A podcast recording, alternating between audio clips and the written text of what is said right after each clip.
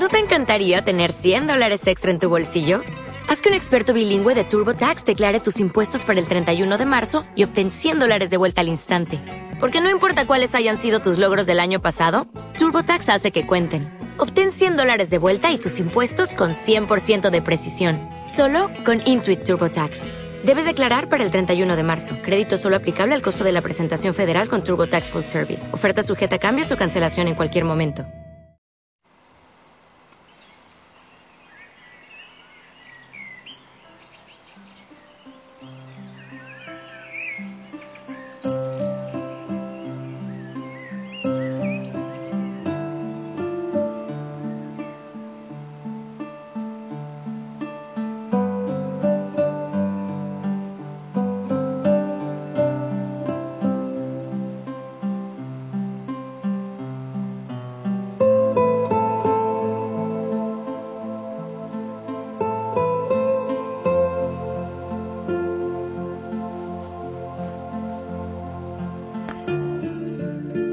Familia linda, muy buen día. Feliz amanecer. Recibe el abrazo del Señor, el abrazo de la familia Osana, mi abrazo también. Oh, sí, de la Virgen María, claro. Estás con un ejército completo en este amanecer. Yo me gozo en la creación, me gozo en el silencio, me gozo en la presencia del Señor. Todo es hermoso.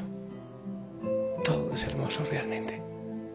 Yo siento, no sé, cuál será el sentimiento. Misericordia quizás, un poco de tristeza por los que viven tan atormentados por, por el trabajo, por el quehacer, por la prisa, por tantos valores del mundo sin sentido. Oramos por por los enfermos, por todos los que están en los hospitales o en casa, en una cama, con dificultades. Hoy los pongo a ellos en el altar. Familia linda, abre tu oído, prepara tu corazón para escuchar la palabra del Señor. A, ver qué es lo que Él nos está diciendo en este proceso de acercarnos a la Semana Santa un tiempo tan, tan maravilloso. Quiero compartirte la palabra del Señor, el Evangelio según San Juan, capítulo 5, del 17 al 30. Escucha. En aquel tiempo Jesús dijo a los judíos que lo perseguían por hacer curaciones en sábado, mi Padre trabaja siempre y yo también trabajo. Por eso los judíos buscaban con mayor empeño darle muerte, ya que no solo violaba el sábado, sino que llamaba Padre suyo a Dios, igualándose así con él. Entonces Jesús les habló en estos términos. Yo les aseguro, el Hijo no puede hacer nada por su cuenta y solo lo que solo hace lo que le ve hacer al Padre. Lo que hace el Padre también lo hace el Hijo. El Padre ama al Hijo y le manifiesta todo lo que hace. Le manifestará obras todavía mayores que estas, para asombro de ustedes.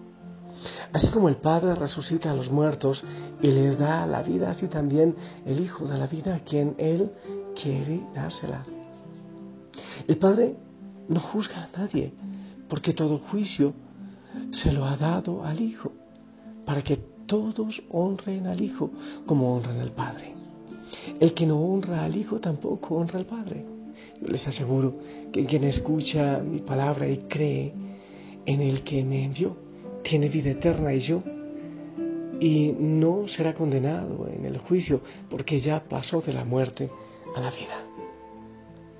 Les aseguro que viene la hora y ya está aquí, en que los muertos oirán la voz del Hijo de Dios, y los que la hayan oído vivirán.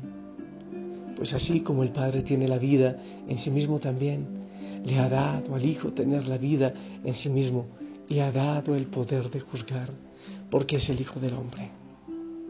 No se asombren de esto, porque viene la hora en que todos los que yacen en la tumba oirán mi voz y resucitarán.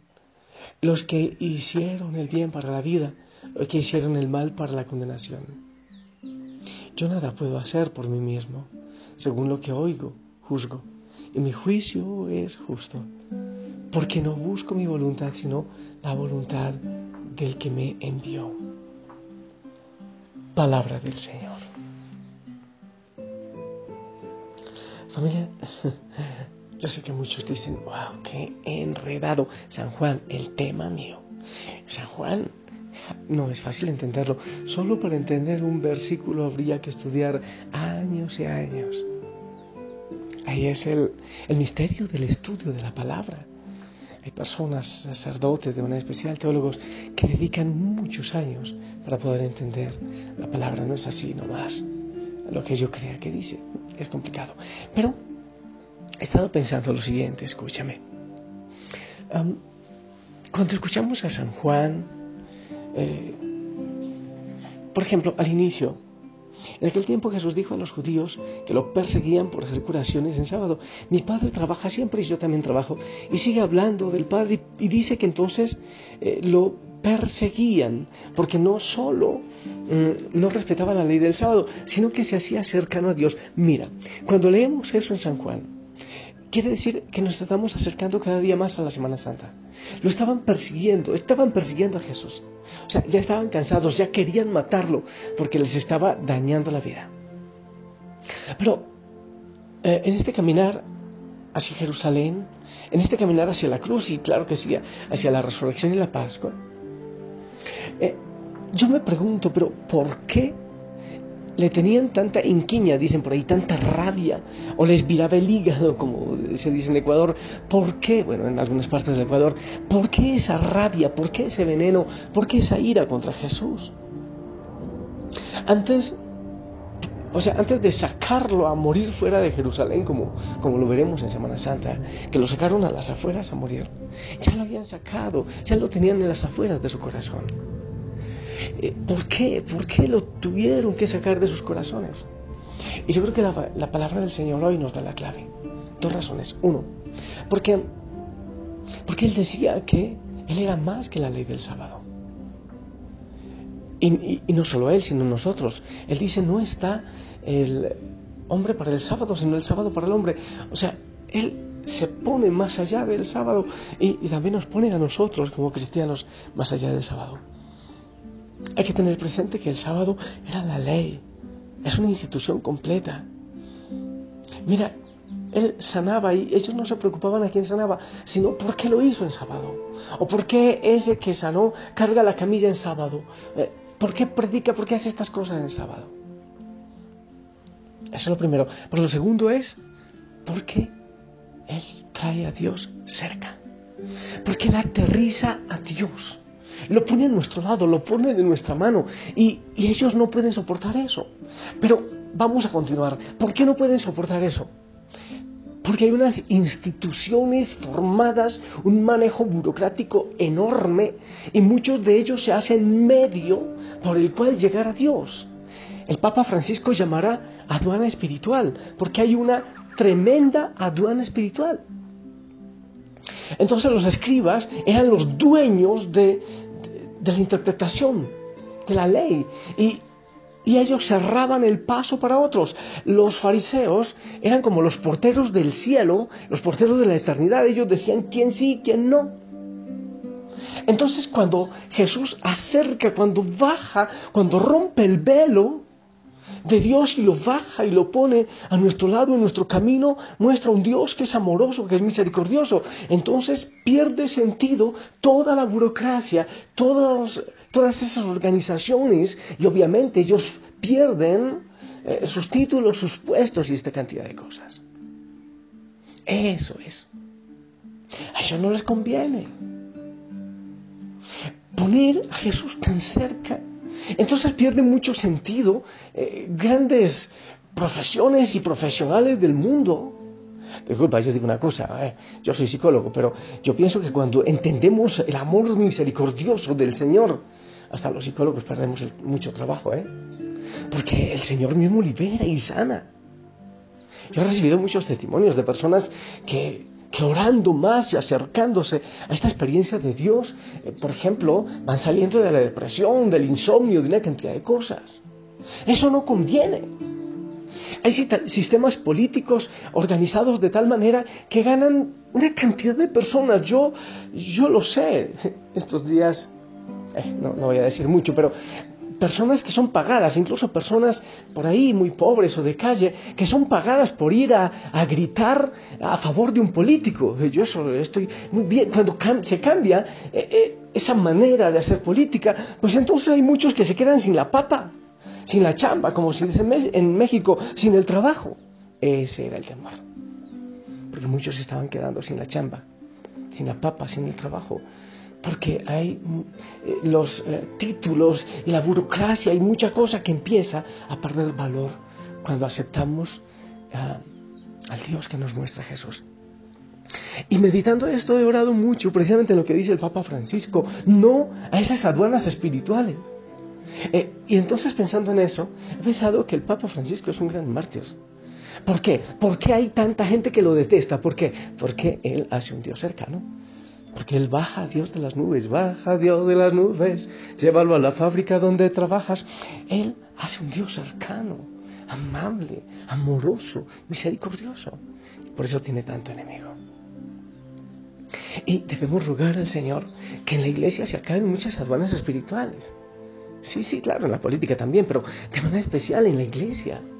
Eh, tanta burocracia, tanto, tanta dificultad para llegar al Señor, tantos puestos, tantas cosas que hay que hacer para llegar a Él. Pero el Señor lo muestra cercano, a un Dios cercano, ahí, cercano, amoroso.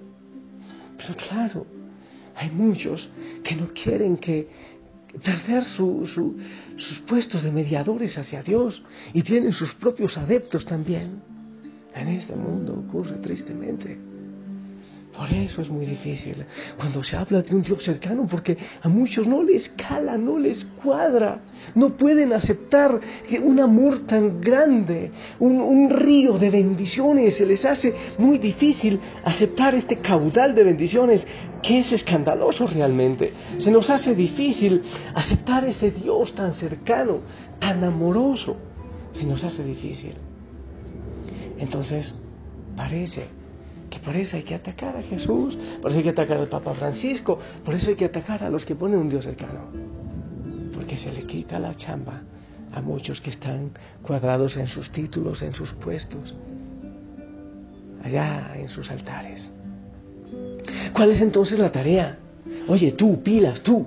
Primero, claro, obispos, sacerdotes, religiosos, hagamos, ¿por qué no llevamos un Dios más cercano? ¿Por qué no? Como lo hizo Jesús. Y quitamos tanto fariseísmo, tanta dificultad, tanta distancia que ponemos a los pobres y a los pecadores frente a Dios. ¿Por qué no vivimos nosotros, dejamos que nos moje esa fuente de agua viva, pero la dejamos pasar también para los demás? De amor, de misericordia, Dios cercano. Eso dice la palabra de hoy porque él no respetaba el sábado y aparte de eso se hacía igual a Dios, haciéndolo cercano.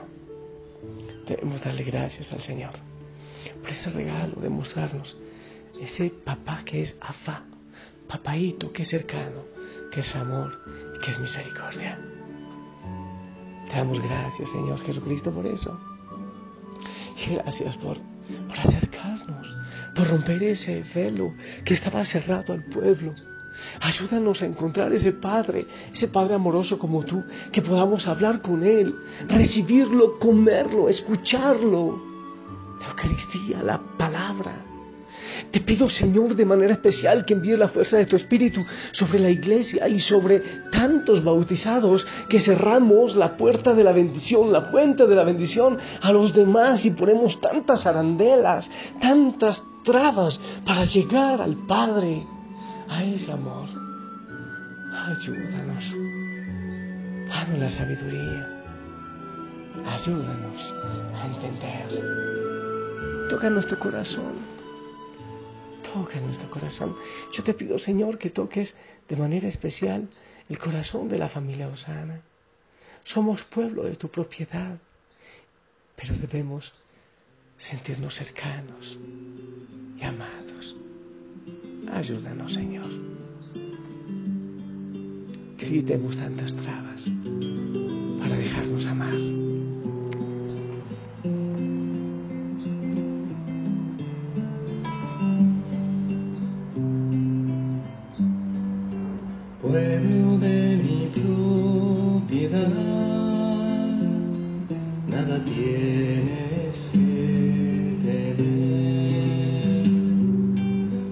de mi propiedad,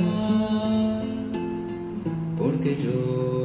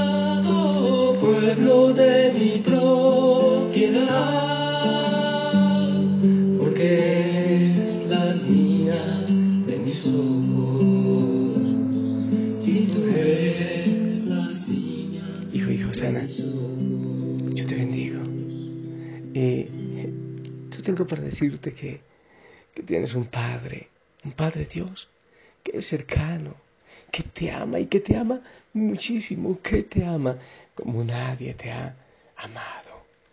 Yo tengo para decirte que Él quiere abrazarte. Yo tengo para decirte que Él te toma de la mano, que te ama a pesar de todo. Y en medio de tu pecado también te ama. Quiere, sí, quiere que tú eh, dejes muchas esclavitudes, pero por amor, no por temor. Yo te bendigo para que así sea, para que así lo vivas, en el nombre del Padre, del Hijo, del Espíritu Santo. Amén.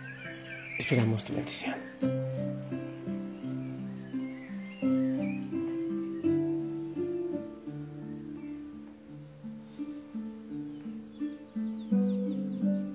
Amén, amén. Gracias por tu bendición, sonríe y todavía hoy lleva un Dios cercano.